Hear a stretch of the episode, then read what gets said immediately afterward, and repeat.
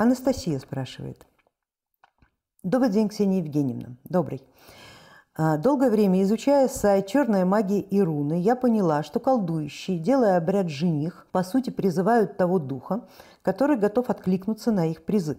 И они даже не знают, что это будет за дух, будет ли он опасен для них. Неужели колдующие столь безрассудны? Ведь это огромный риск.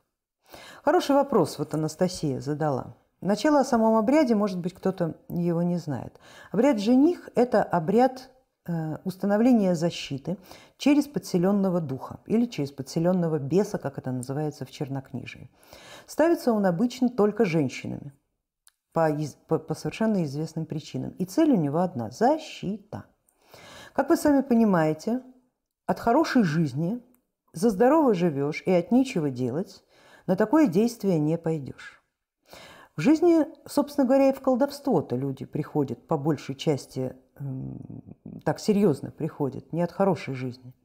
Это когда закончились, закончились все аргументы а, зафиксировать, как-то проявить здесь свои права.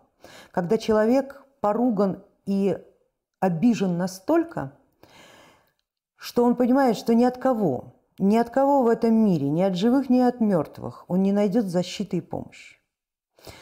Это состояние последней стадии отчаяния, от которого либо к бесам, либо в петлю.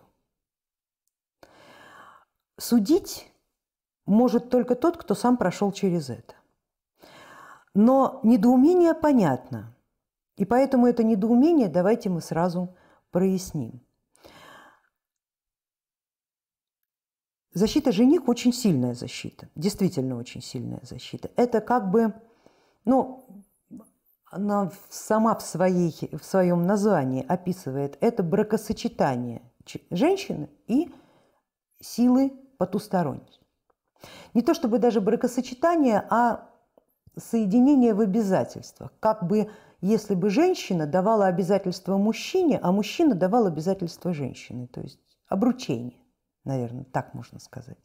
То есть это, это еще не э, семья, но уже нечто подобное, когда никто другой уже не может от женщины получить те же самые обязательства, что и ее жених. В данном случае в качестве жениха выступает потусторонняя сила. Да, женщина действительно не знает, кого она призывает. Если, конечно, этот обряд не делает очень почтенная ведьма, которая понимает, какую силу она привлекает и какие обязательства по отношению к этой силе нужно будет исполнить. И если вы, опять же, вот коллега упомянула сайт «Черная магия и руны», там относительно этого обряда очень много э, комментариев и очень много рассказов, живых рассказов людей, которые э, проводили этот обряд и получали определенные эффекты. Они все, безусловно, разные. Кому-то э, взаимоотношения с подселенной силой удавалось выстроить таким образом, что она, например, не мешала личной жизни, а просто просила какие-то определенные э, дары, приношения. Кстати, приношение там всегда собственной крови. Он сам обряд строится на жертвовании собственной крови то есть такое кровавое обручение. А есть те, которые навсегда лишались возможности и способности завести пару. Но взамен они получали защиту, удивительную неуязвимость от всего, от людей, от систем, от чужого колдовства, от любых родовых порч, проклятий. Иногда бывает на человеке, на женщине в данном случае, висит такой куст – что вообще с таким не живут. И род от нее уже отрекся, и род мужей от нее отрекается сразу, как видит.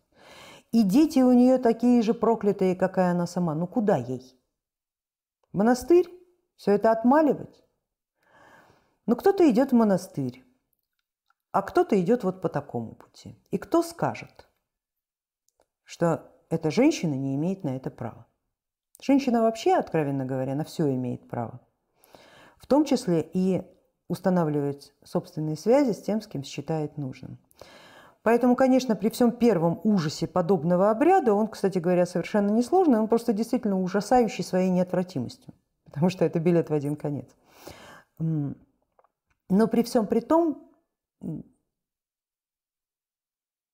не идут на него люди, не доведенные до последней грани отчаяния.